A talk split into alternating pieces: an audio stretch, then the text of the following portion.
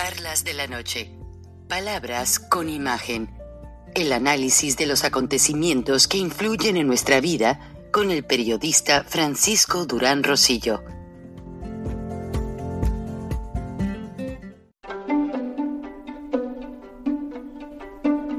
Frank Durán Rosillo eh, te saluda y los saluda a todos ustedes, su amiga María Celeste Raraz, para invitarlos a que se suscriban a mi canal de YouTube María Celeste Raraz, tal como mi nombre, donde les informo todas las semanas eh, sobre entrevistas que tienen un tema que ayuda a mejorarnos como personas y de paso son interesantes.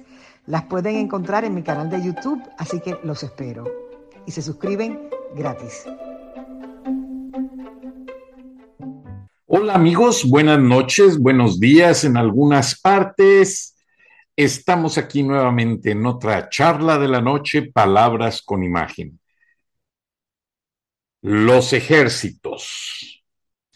Un estudio, de acuerdo al documento en video que me hicieron llegar, eh, un estudio periodístico basado en reportes de inteligencia a nivel mundial, llega a la conclusión de que las dictaduras se rodean o hacen a los ejércitos corruptos.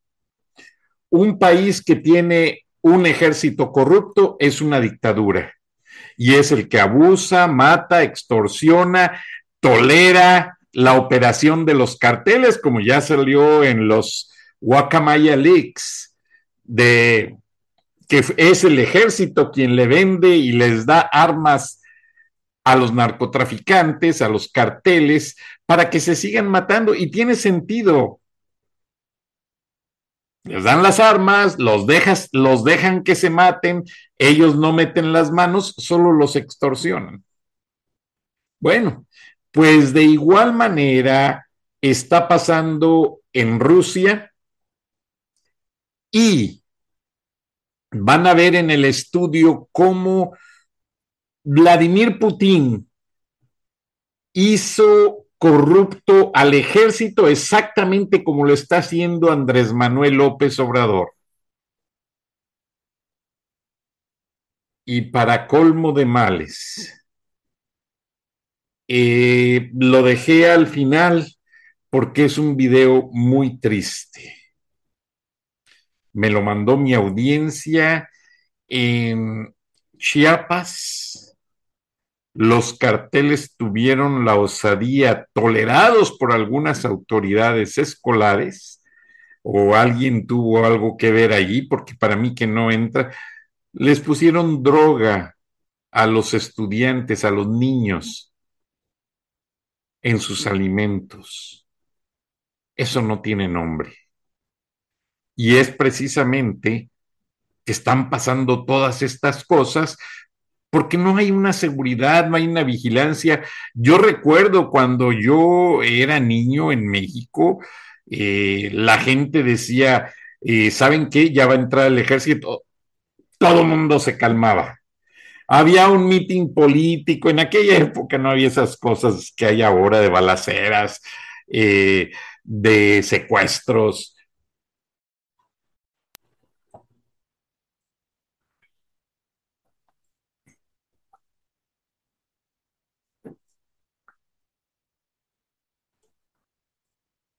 Ay, amigos, me encontraron refrescando un poquito la garganta en este intermedio comercial. Recuerden que estamos en vivo para radio y se cansa a veces la garganta cuando uno habla continuamente.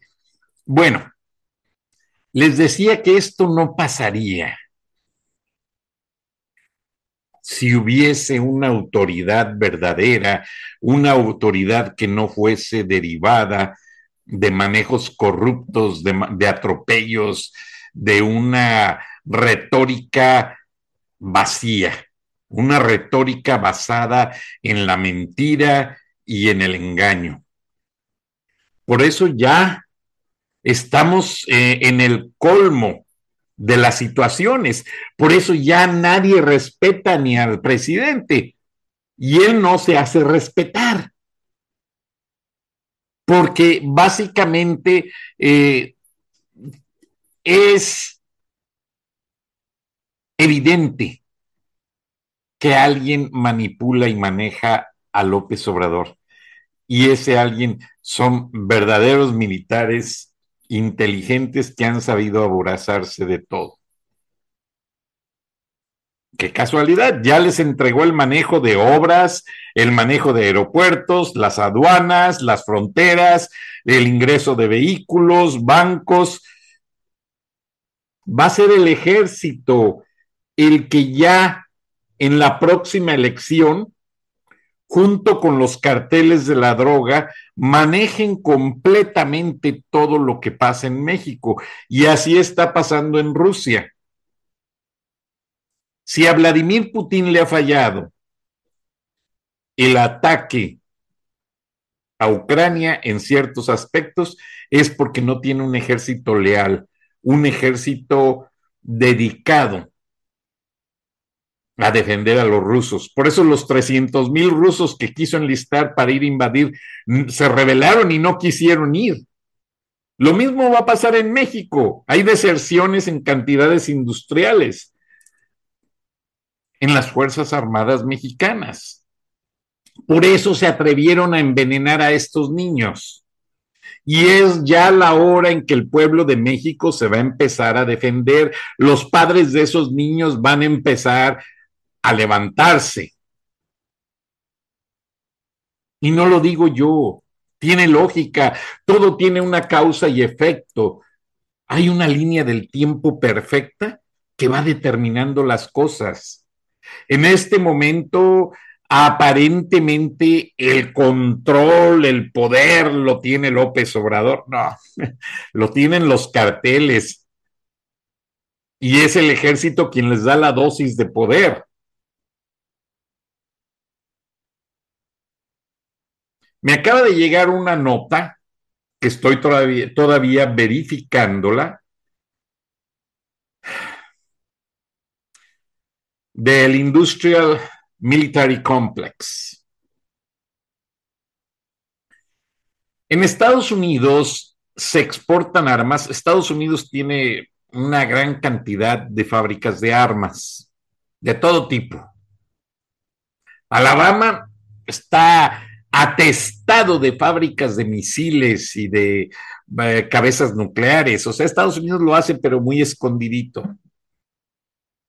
Bueno, eh, Ovidio Guzmán acaba de hacer un pedido a través de sus empresas fantasma en Estados Unidos porque no hayan cómo regresar el dinero de la droga a México, porque no son cantidades de dinero que usted no se imagina. El cartel de Sinaloa tiene más ganancias que la petrolera Exxon, la más grande de los Estados Unidos, para que tenga una proporción. Bueno, están ordenando un nuevo pedido de armas que supera en número, cantidad y dinero a todas las órdenes de armas que ha venido haciendo el ejército mexicano. O sea, ¿para qué quiere el cartel de Sinaloa más armas? si hace menos de seis meses recibieron camionadas de armas. Es más, por aquí tengo el video de cuando el Chapito las está probando. Déjenme y se los pongo para que tengan una idea el tipo de armas que están ordenando o que están comprando.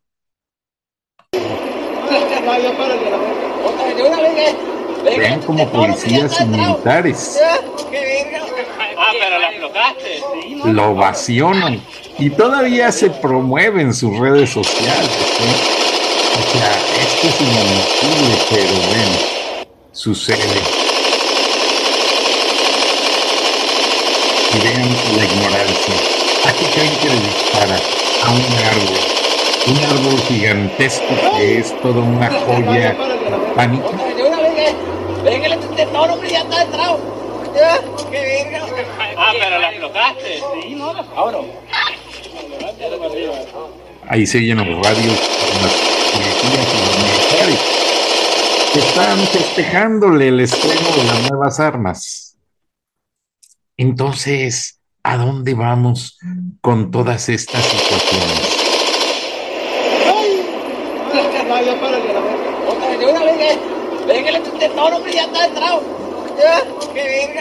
Ah, pero la aflojaste. Sí, no, la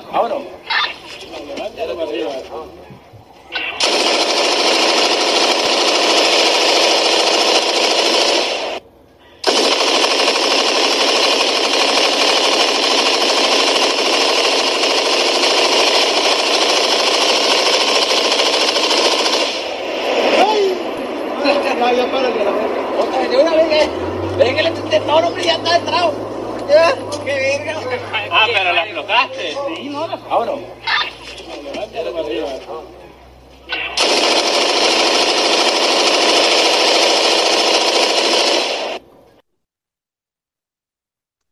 Entonces, pues estas imágenes nos dicen claramente que las policías están compradas y controladas por los carteles, el ejército, el mismo presidente Andrés Manuel López Obrador está controlado por este joven malévolo. Entonces, México ya es la ingobernabilidad total y lo que va a pasar, que es lo mismo que le va a pasar a Vladimir Putin, que en este momento sobrevive usando misiles que le están obsequiando el gobierno de Irán y el gobierno de China, porque de acuerdo al estudio, Vladimir Putin no tenía todo su equipo militar en buen estado. Vamos a ver y a seguir informando sobre qué sucede en esta situación. Ahora, yo les decía que el Military Industrial Complex, que es el que controla la venta de armas y todo, eh, está ya estudiando la posibilidad de negar la venta a Ovidio Guzmán del cartel de Sinaloa. Yo voy a estar muy pendiente porque estoy completamente convencido de que esta corrupción no nos va a llevar a nada bueno. Tenemos que actuar y se están gastando el dinero de los mexicanos en un gobierno inútil, inoperante, completamente eh, entregado a los criminales. Buenas noches, buenos días. Nos vemos y nos escuchamos mañana. Hasta entonces.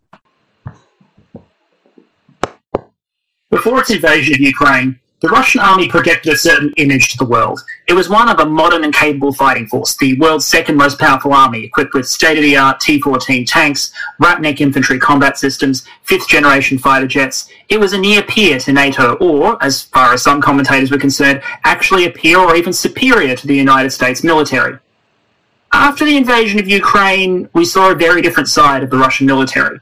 We saw a force with rations six, seven years out of date we saw a force with knockoff tyres that hadn't been maintained, tanks that didn't have enough fuel, and troops that lacked even the most rudimentary of training and combat equipment. I've gone into before why budgeting and strategy didn't really align with producing the army that Russia needed as it moved into Ukraine. But even with the budget going to the wrong places, you could argue, Russia should have had a more powerful military than it turned out to it had all sorts of purchasing power parity advantages. Things are cheaper in Russia. They don't pay their troops very much. The budget they have should have gone far enough to produce a far more capable military than we saw roll into Ukraine in late February. So the question is, why? And the problem can be introduced pretty easily. Let me introduce you to Sergei. Sergei is the defense minister of the Russian Federation. It's a good job if you can get it. Sergei's official salary is about 120,000 US dollars, at least for the last time I was able to find figures. Now, that's really not bad by Russian standards, but it's certainly not incredible.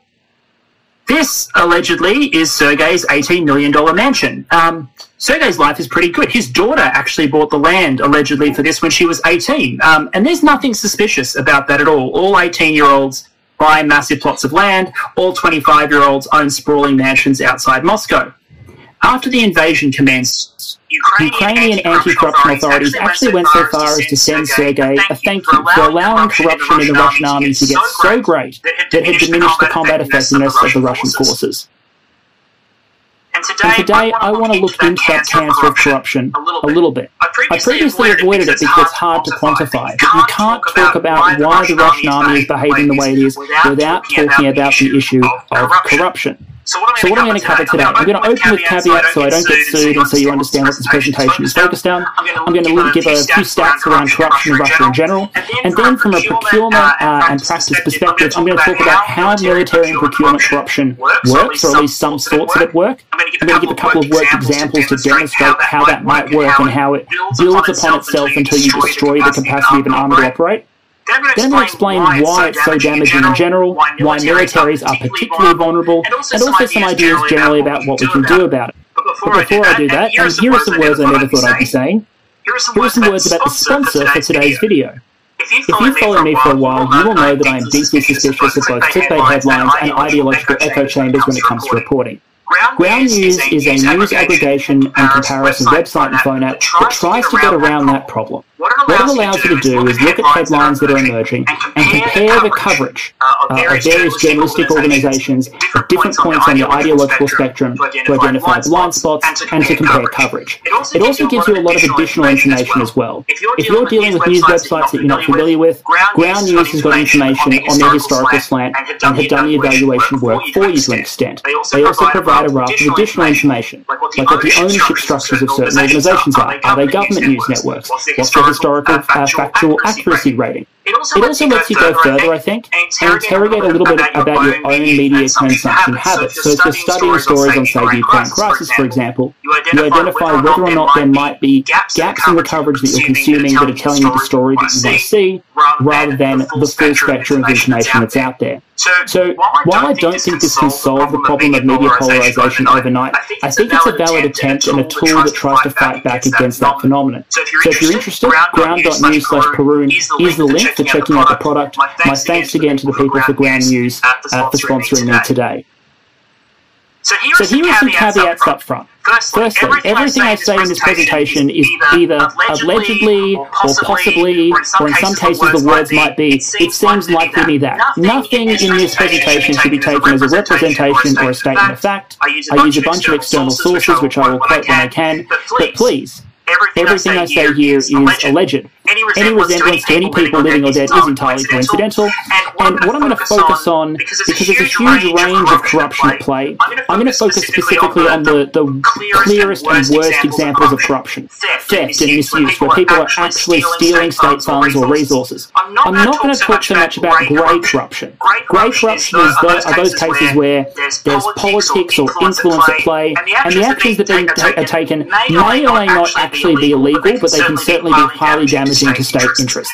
It's also not a comprehensive list. There's a lot of corruption that goes on in the world, I can't talk about all of it today. But if you have examples that you would like me to uh, talk about in terms of case studies, please put them below in the comments. I also want to say that this is not just a Russia thing. Corruption is not just a blight that affects Russia. It's universal to a greater or lesser extent. I'm focusing on Russia today because that's the topic of the presentation, and Russia is the nation that invaded Ukraine. Uh, I'm not claiming specifically that, for example, Ukraine has no corruption. Corruption in Ukraine is not zero, but it's its own case study and a subject potentially for another presentation. I'd also say this is not a detailed study on how to corrupt a military procurement process, not a how-to guide, uh, so please don't take it as such. Okay, so, okay, just, so just to give a sense of scale to everything that we're about to talk about, let's, uh, let's uh, give an idea of corruption in the Russian military in general. The reason I didn't talk about this too much when I did the original All Bling No Basics is because it's really hard to quantify. Uh, this may surprise you, but criminals aren't, you know, quick to disclose exactly how much money they steal and is appropriate in a given year. I know, it's really inconsiderate of them. Um, so there's a couple of ways we can look at this. You could, for example, look at the number of anti-corruption cases, but that could be either more or less corruption, or it could be more or less effective enforcement. We could look at Transparency.org's rating that puts Russia 136 out of 180 countries when it comes to corruption, uh, with 180 being the worst and one being the best. But again, some people in Russia might object to using international observers for rating um, corruption perception. So I'm going to use, use some Russian sources here to provide some headline numbers, including, including Russian sources, namely the former president, Dmitry Medvedev, and Russian military prosecutors, both of whom are on record as suggesting that in their relevant times in office, about 20% of the defense budget was disclosed as being stolen every year. Medvedev suggested similar scales of corruption across the military and other state institutions. The papers uh, in academia suggest that the level of corruption varies. The resource sector is extremely corrupt, others uh, don't have quite the same level of theft. Anecdotally, based on the evidence I've been able to gather and from academia, corruption now in the Russian army is certainly not as bad as it was in the 1990s, where people were literally stealing everything that wasn't nailed down to ship it to Liberia, like some real Lord of War stuff. Um, but it's still broad, egregious, um, and omnipresent when it comes to Russian military procurement and sustainment. But if you're trying, to understand how damaging corruption can be to an army and how damaging it's specifically been to the Russian army, you need to go well beyond that 20% figure. You need to understand how corruption manifests and why it can be so damaging. So we're going to look at corruption at sort of five key levels of the military organisation. And remember that these classes are not exhaustive and some types of corruption cross levels. I'm going to look at senior political leaders, senior military leaders, lower level commanders, supply officers, and then the poor sods at the bottom of the totem pole. What does each of them do in order to undermine the efficacy of the overall organisation? Because when, because you're in an environment like the Russian military, corruption really is fun for the, the whole family. Um, and, and no matter how far you are down the totem pole, there's always going to be opportunities to make a quick buck. So let's, so let's start by talking about the senior political leadership, the, the Sergeys of the world. Uh, the Sergeys of the world control a number of elements in the defence appropriation procurement sustainment cycle. Uh, they control senior appointments, so who gets specific uh, plum positions in the military.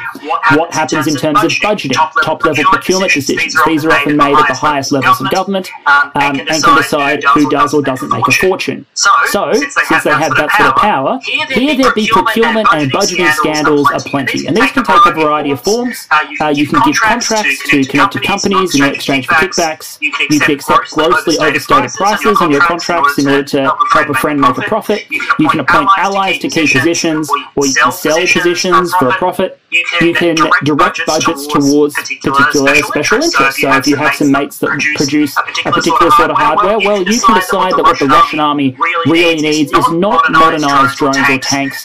Um, it really needs those gold-plated toilet seats that your mate manufactures. That's, that's where the money should be going. These are the sort of things that you can do at the highest levels. And as a result, you're probably getting a yacht and a mansion for your trouble. So to give an example of this, uh, it really being about who you know at the upper levels of the Russian government.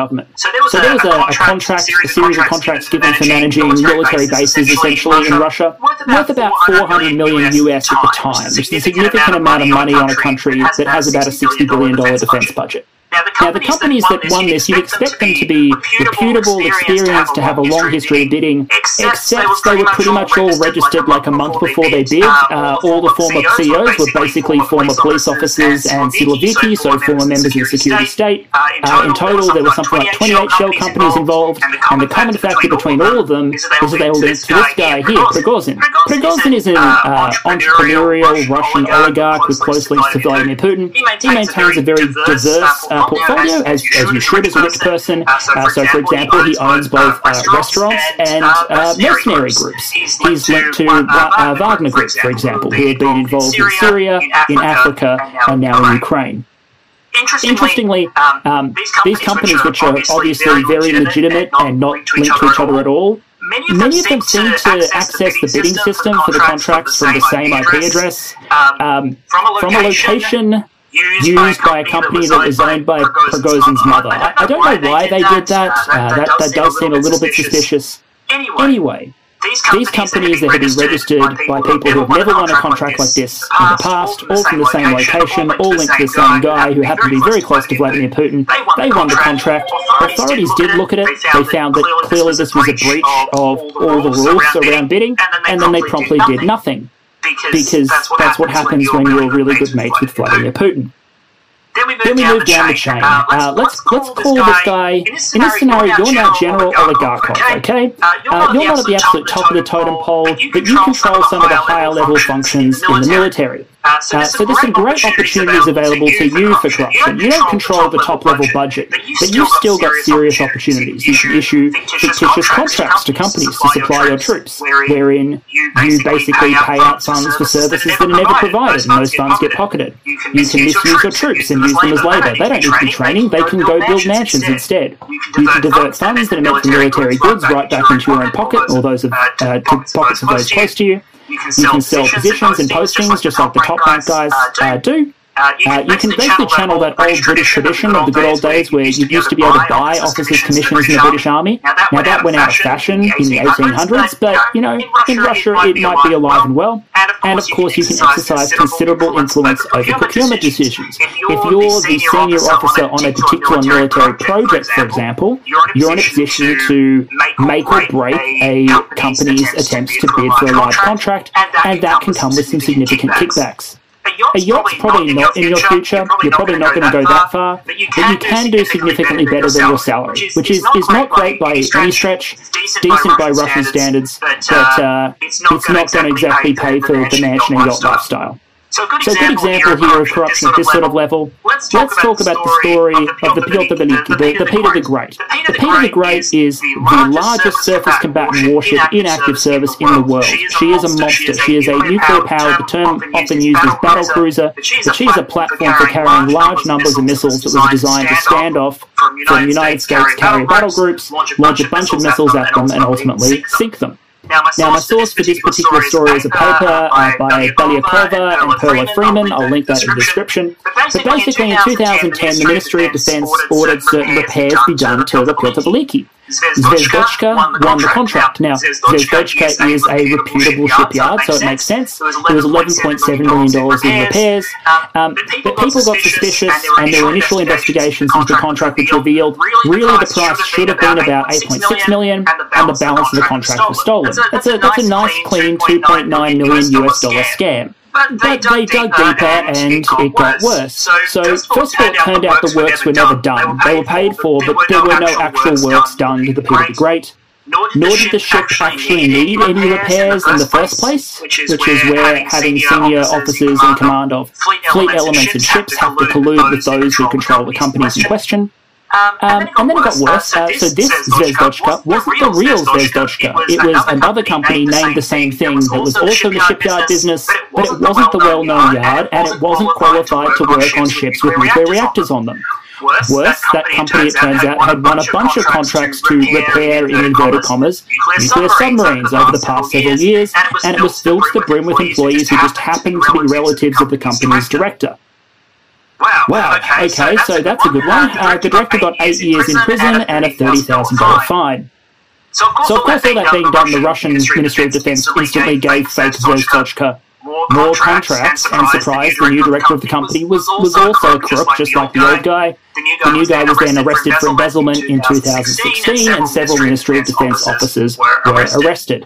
Now, if, now, that's, if that's how one story ends with everyone getting arrested and a bunch of money being uh, recovered, you have to imagine there's a lot of contracts and situations where the money isn't quite recovered. But let's just, but let's say, say you haven't quite made it to the top of your career yet. You're in the middle. You're a lower level commander, so you control a military unit, and you need to make that turn a profit for you. I'm going to call you Colonel Kleptovsky for the purpose of this example. So you don't have the grandiose uh, opportunities for corruption available to you, but you still got a couple. Uh, you could misuse your troops as labour again, and I've got a world news example there of a senior officer hiring out his troops as slave labour and pocketing the fees. You could, you divert, could divert supplies and critical resources. So this, so this is, no longer diverting government contracts to your mates. You don't have that sort of power. What you can do is you can take the gear that arrives at your unit and you can basically flog it off for cash. Your troops don't actually need it. Uh, a key tactic here is you get specific funding to do things like training exercises. Training exercises cost money because you need extra fuel allocations, extra equipment allocations. Things break. Troops require allowances. Um, it's expensive to have your guys not in barracks, but to be out exercising, firing their weapons. So if you just don't do the exercise and instead pocket the funding, well, that might augment your relatively uh, mediocre polkovnik salary. So you can't, so you can't really, really influence procurement, procurement so instead, so you're focused on selling and diverting what's being procured for your units.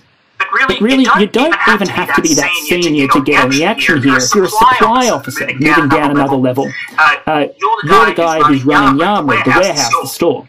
So, so clearly, by the rules, rules of possession, that means that all the stuff there is basically yours, right? I mean, the army paid for it, but it's basically yours now because it's in your armory. So supply, so supply officers, in every, every military are absolutely, are absolutely vital to security. They're the ones who keep the records, they're the ones who keep things under lock and key, they're the ones who make sure this sort of corruption doesn't happen. But if everyone above them is stealing, Well, you know, you know, sooner, or later they're going to see the opportunity. They can't control large contracts, but there's lots of ways for them to basically appropriate the things that do come into their care. One tactic, for example, is you can sell uh, weapons and equipment that comes into your care and then write them off as damaged or destroyed on exercise or stolen or missing. You can falsify records so that the equipment never existed or was faulty on arrival or has been transferred out and make it someone else's problem. There's all sorts of white collar ways that a smart, system savvy supply officer or, or quartermaster can make supplies disappear and end up in their own pocket. You can pull off all sorts of petty diversions here and cover your traps because because you're the one who's responsible for tracking it all. And after all, uh, in, uh, in the Russian army, you're basically paid nothing at this level. And you look at your bosses, who you know are at least a little bit corrupt. Some of them are driving Mercedes, some of them have mansions. And you just might think that maybe pocketing a few dollars for yourself is worth it, even if that means some of the kit doesn't quite make it to the troops. Which then, which then takes, us down to the absolute bottom level, where most, where most of the theft has already happened, and it's now all up to you, Private Conscriptovich. You're at the bottom, at the, bottom of the totem pole. If you're a, if you're a conscript, you're paid about $30 a month. If you're a, contract soldier, you might be paid $900 a month. Those are very rough figures. Exchange rates and whatnot change from year to year. As a general rule, uh, the food's horrible, the equipment's crap, living conditions suck, so your life's not particularly good. But you've got, got some options available to you if you're the kind of go-getter that wants to have a little bit of a better life than your military salary allows. The main, the main things, that are left to you are petty theft, diversion, and sloth. You can steal stuff that isn't nailed down if you can get away with it, and you can just not do the job in retaliation for having a pretty pretty bad lot. And in doing so, you have, you have the power, Private Conscriptovich, to destroy a military more thoroughly than a thousand corrupt politicians. So let's, so let's, let's, give, let's a give a work example. example. So given, I've talked you uh, through how this works at each level. Let's let's illustrate this from start to finish using a hypothetical example. Let's let's give the hypothetical example of developing a new body armor system. Because one, because one thing we can't forget is that R&D engineers in Russia, they may not be particularly well paid, many of them are quite old, many of the design bureaus and organizations and experts date back and were serving as far back as the 80s and pre-fall of the Soviet Union. All that being so, so they're capable of miracles on tight budgets. Russia is capable of developing some very impressive kit. So let's just, so let's pretend, just pretend they produce, uh, I'm, calling this Fortress, a new, highly effective, future-style body armor system that can defeat, let's just, let's just say it can defeat 50 cal rounds, uh, it has an exoskeleton, uh, it's going to make the infantry the most effective infantry on the modern battlefield. Now, there is, now, a, there is, a, there is a snag, even at this stage uh, uh, of research and development, where some poorly paid member of the team sells all the specs and a prototype to a lovely American in sunglasses who offers him $1.5 million for the plans. And since he makes, you know, 20 grand a year, he thinks that's a pretty good deal, uh, and the Americans ship off a copy. But that's okay. The design goes forward, prototypes are shown, and everyone's super excited at all the arms fairs about this brand new Russian system that has NATO terrified. Uh, people on YouTube make a dozen clickbait headlines about how Russian stormtroopers are going to crush NATO, and that's that. So now, so now it's time to actually buy the thing. We researched it, it's time to purchase it. Fortress uh, uh wins massive support in political circles, and a budget line for updating armour is written into the state armament order as a, as a future armament replacement program. But there, but there are competitors out there. It's not just the developers. of Fortress. Someone else out there has developed a cheaper, inferior version. It's, it's not quite as fancy. It can't stop most rounds, uh, but it is much cheaper. It's called we're going to call it Stellinium for this example. And those competitors, because their product is cheaper, they can afford to offer it at the same price. as Fortress with a lot more fat in their budget to do things like pay for major kickbacks. If Fortress costs $25,000 a set and Stellinium costs $10,000 a set, well, the Stellinium guys can bid $25,000 a suit and have $6,000 or $7,000 a suit set aside for bribes to make sure they win the contracts. Now, this might, now, this not, might be not be direct bribes. It might, it might be, that the contracts go to people in whom the higher ups have shareholdings or their family are linked to. There has to be some way to pass an economic benefit to them. It's not just cash changing hands in black paper bags. So suffice to say, the higher ups look at this situation, they can buy the Stormtrooper armor Fortress for 25k, or they can buy the OK functional, like modern tier armor for 25k, and they can, get a yacht out of it. So, of course, Stellinium goes into production to that fortress. Then, the decision having been made to purchase it, it goes into production and ordering. It's time for units to start equipping the Stellinium, it's time for the factories to start turning it out. But here's the question for the unit commanders. Um, why should they not profit if all the higher ups are getting the $6,000, $7,000 in their pocket per unit in exchange for producing an inferior product in the first place? I mean, some of these officers will have actually paid bribes to secure their posts, so they have to turn a profit somehow. So there's, lots of options here to cut deals and divert funds. Maybe they can make an agreement with the manufacturer wherein instead of paying the manufacturer 25k, they pay the manufacturer 15k, but they don't actually get an armor suit in response. They just get nothing. They pay 15k for the manufacturer to be quiet, they pocket the 10,000. There's, there's hundreds of ways that you can configure this sort of corruption, but the point is, the armour never actually makes it to the units, but the money still gets spent, and some of that money goes straight into the unit commander's pockets. Now, the unit commanders can't send their troops out. naked, that's not really a good option, so the, the generals and colonels are like, you know, we have a, we have a bunch of perfectly serviceable Cold War tech still in uh, still in storage. Um, um, let's just say you still have a whole bunch of Cold War stuff. I'm going to call it Shitbox 1980. Um, so you've got a bunch of Shitbox 1980 in storage, and you're like, well, we're just going to give that to the troops instead. It's perfectly fine. It's not like we're going to go to war with anyone or anything. So you know, let's just issue that, and everyone makes their money. Alright, All right, so now, so now it's phase three. We've got to supply the units with the stuff now that's been produced and ordered. Um, and, the and, the troops hear the news that they're getting Shitbox 1980, and Shitbox 1980 starts arriving at the supply bases. Now, if you're an enterprise and supply officer, you see an opportunity at this point. The plates in the front of that plate carrier, those things go for a thousand bucks on the open market. So of course, so of course as the Shitbox 1980 units start arriving from deep storage at the units, the supply officers remove all the plates from the plate carriers and start flogging them on eBay or something. Um, um maybe they replace them with sheet metal, or maybe they replace them with nothing at all, um, um but they sell the actual good stuff. Supply officers look around because they you know can't give the troops nothing. People get suspicious, and they see they've got some old crap uh, uh, you know, you know jackets, jackets t-shirts, whatever. And you know, and, you know if it's good enough for the Catachans from Warhammer 40k, then, you know, the dumb grunts won't even know the difference. After all, telnyashka, those striped shirts, those, those are basically bulletproof, right? They, they didn't need armor plates. Uh, so the troops get issued brand new 30-year-old t-shirts instead of state-of-the-art body armor. Which gets you down to phase 4, the unit level. Here you, are, uh, a poor Frontoviki in the Russian army, and you've just received your set of Shitbox 1980, and there's either like the sheet metal in it, there's no plate in the plate carrier. It's not very good. Um, it, it sucks to be you, Private Conscriptovich. Now, now you very, you very much, would like to have some armor because you think you might be going to war. You'd like to have something that can at least stop a freaking musket ball. So you need, so you need to find the cash for something better out of your own pocket, basically. And, and while you're at it, a few extra rubles for food uh, and a good time, some vodka, wouldn't really go straight. Especially if you're a conscript and you're trying to make it make do on thirty on thirty bucks a month. That's uh, that's a tough gig. And after all, the leaders are all criminals. They're all stealing everything. You know you were meant to get fancy armor, and instead the supply officer's saying, "Nah, mate, it's, it's t-shirts and jackets. That's what we've got." So you start, uh, let's just say, embracing your entrepreneurial side. And the best, and the best thing, you can do here is you can steal everything that isn't nailed down. An extreme, an extreme example, if you're working in a reserve equipment depot, maybe you start pulling the optics and the wiring out of the old tanks and flogging it. I mean, you get a thousand bucks for the copper that you rip out of a out of a T-72 in storage. Awesome. Probably get, probably get something for the optics, uh, sell a couple of things for scrap metal. You can probably make ends meet a lot better than you can on just your salary. And then so far as your work goes, um, why would why would you work hard?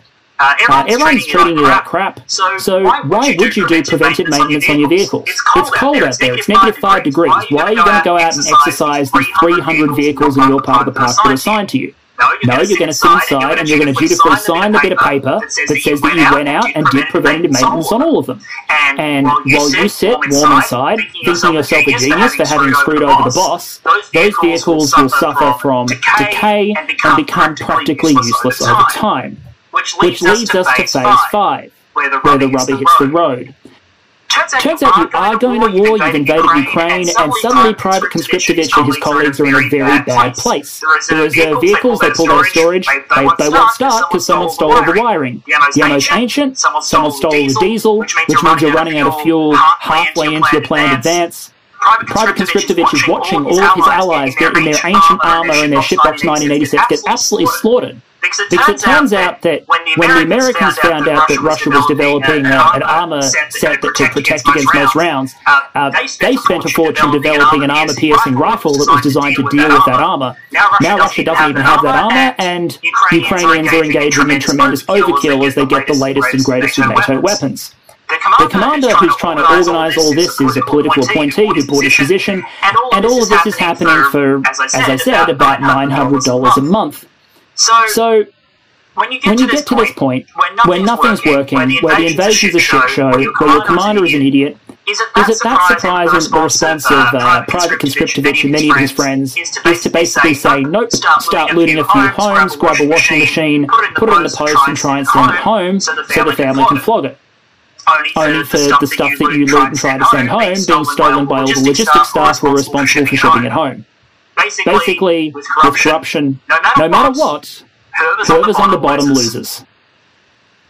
So, so humour aside, and I employ the humour to make sure this topic isn't too depressing. Why is corruption so damaging, and why is it so much more damaging than that 20% figure would suggest? And I want to go back to first principles here, economic first principles. Corruption, is possible because a, because a person is given the ability to sell something or steal something without paying the true cost of doing so. They're doing something using someone else's money, someone else's property, and they're not acknowledging the externality of their action. As a result, the price in corruption is never efficient. You're never, you're never charging, charging as, much as much money as you are doing damage to someone else, or at least most of the time you're We're going to explain that a little bit more in a moment. But the key point here is that 20% of the budget being stolen doesn't mean a 20% less effective military. It's a lot worse than that. The other, the other clarification I need to make before I explain how the corruption gets as damaging as it is, is to explain that not all corruption is theft per se. I'm focusing on theft, but not all corruption is just the same as breaking into a bank and stealing the money and walking off. Procurement corruption uh, and other forms certainly exist. If we talk about the Orlan drone for a moment, the Orlan 10 drone, let's just say that drone should cost $20,000. But as, but a, as a company, I know I can charge the government $100,000 if I pay a $20,000 bribe to the procurement officer. The price here isn't efficient. Uh, uh $20,000 is being made by the person doing the corruption in exchange for an $80,000 cost. It's a solid externality. It's not efficient. And in this, and in this case, the funds don't even count as stolen. There are no stolen funds in the situation. A bribe is being paid, but the government's just paying for an overpriced contract that's probably entered into completely legally. And there are, and there are dozens, of ways to do this. Um, um, one, example, one example, which I might go into more detail if I do a second video on this topic, is specification tailoring, which is where you can basically, even in an anomaly fair process, rig a contract so that someone is much more likely to win than others by including very specific requirements in your specifications that basically don't say they're discriminating between companies, but do discriminate between companies. Just wanted to have that caveat up front. So how, so how, does, how does corruption damage you? Well, the first, well, the first thing to say is that it can destroy research and industry because it can change the incentive for manufacturers. In a perfectly free, non-corrupt market, the way to win a contract is to develop the best product at the cheapest price because that's what the government will buy. In a scenario, in a scenario where corruption is allowed or frequent, the winner is the one with influence and pull. In fact, you're probably, going to get more return on your investment if instead of developing a better product, you spend more of your money on bribes and influence. Take the right people out to dinner. Bring on the right advisors in highly paid positions in inverted commas. Make sure money ends up in the right pockets. And that's much cheaper than developing an actual functional next generation product. And because that's the way forward, if anyone does come along and tries, and tries to threaten the gravy train that corruption enables, well, suddenly, suddenly they're the enemy of everyone who's currently engaged in that market. And they, and they turn to other measures in order to try and squash those companies uh, and force them to either play ball or leave. The other way this also reinforces itself is that one mechanism that you'll often see is so-called revolving door appointments, wherein there are jobs for the boys. Durán Rosillo eh, te saluda y los saluda a todos ustedes, su amiga María Celeste Raraz, para invitarlos a que se suscriban a mi canal de YouTube María Celeste Raraz, tal como mi nombre, donde les informo todas las semanas eh, sobre entrevistas que tienen un tema que ayuda a mejorarnos como personas y de paso son interesantes. Las pueden encontrar en mi canal de YouTube, así que los espero. Y se suscriben gratis.